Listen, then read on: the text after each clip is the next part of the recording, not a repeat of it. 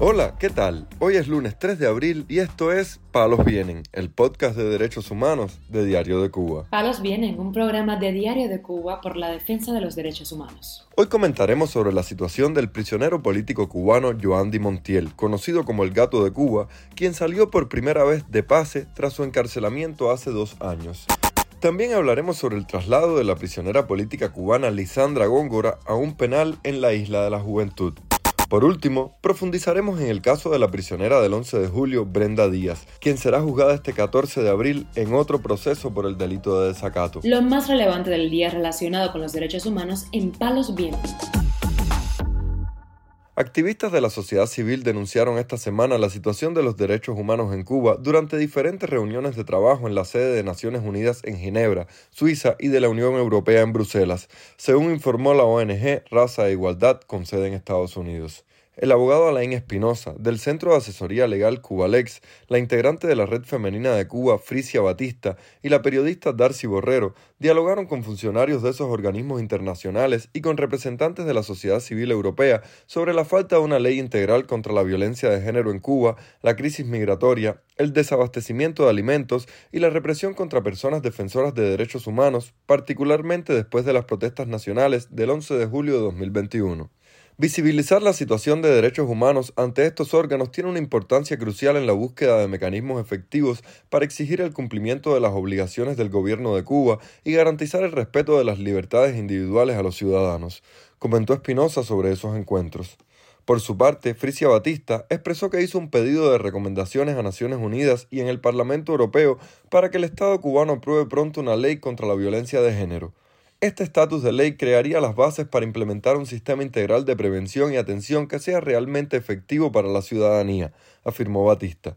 Sobre la represión desatada por el régimen después de las protestas nacionales del 11 de julio, la periodista y miembro del Grupo Justicia 11J, Darcy Borrero, señaló que aún hay más de 600 cubanos en prisión por haber participado en esas manifestaciones de manera pacífica. Por otra parte, la activista cubana Daniela Rojo, quien se encuentra exiliada en Alemania, informó que el prisionero político Joandy Montiel Hernández, conocido como el Gato de Cuba, recibió permiso para visitar a su familia este fin de semana en La Habana. Allegados a Montiel Hernández publicaron una foto de él tras salir de pase de la prisión por primera vez, lo cual provocó numerosas reacciones en las redes sociales al evidenciar un deterioro en su apariencia respecto a la fecha de su encarcelamiento. Montiel fue arrestado el 12 de abril de 2021 y sometido a juicio el 7 de abril de 2022. Antes de ser llevado al penal de Valle Grande, estuvo recluido en Villa Marista, el cuartel de la seguridad del Estado en La Habana. Mientras tanto, la presa política Lisandra Góngora Espinosa fue trasladada a una prisión en la Isla de la Juventud el pasado 31 de marzo, según pudo comprobar Diario de Cuba. La noticia fue adelantada por la organización Cubalex en su perfil de Twitter. Según una llamada que recibió la familia, la manifestante del 11 de julio, Lisandra Góngora, habría sido trasladada hacia un centro penitenciario en la Isla de la Juventud, informó la organización.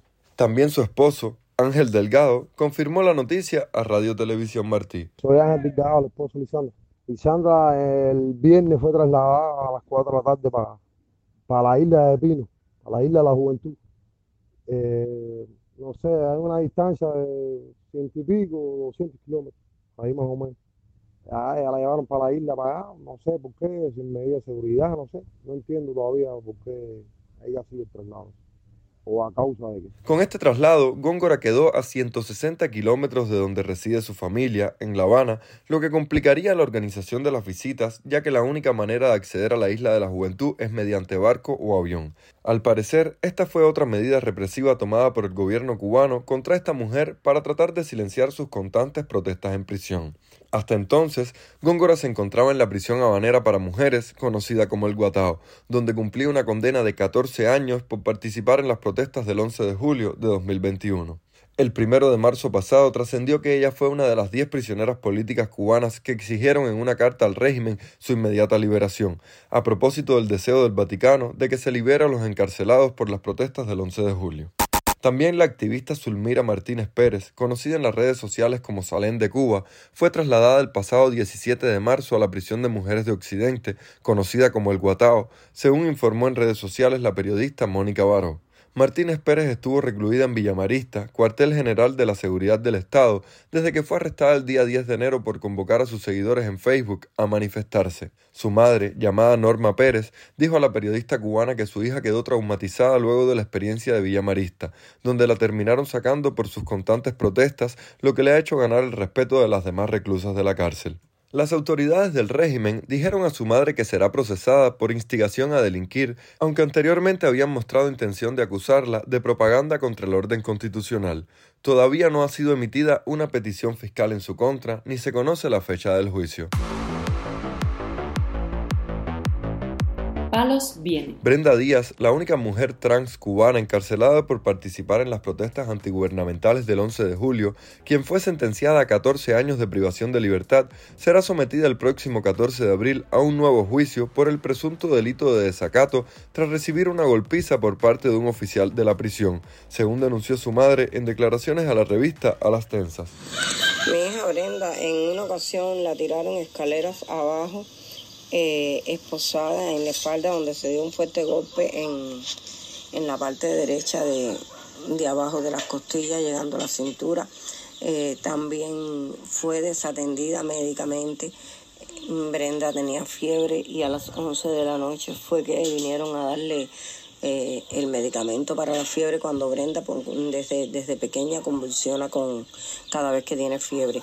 Y en esta ocasión un guardia le, le cayó a tonfazo porque ese guardia la ofendió verbalmente y Brenda le reclamó que, que aunque ella fuera trans, que fuera lo que fuera, no tenía por qué eh, agredirla el guardia le cayó a tonfazos y entonces la metieron en celda de castigo por 15 días sin agua para bañarse, sin agua para lavarse la boca, no le prestaban atención médica, no le daban apenas alimento, eh, siendo una persona cero positivo.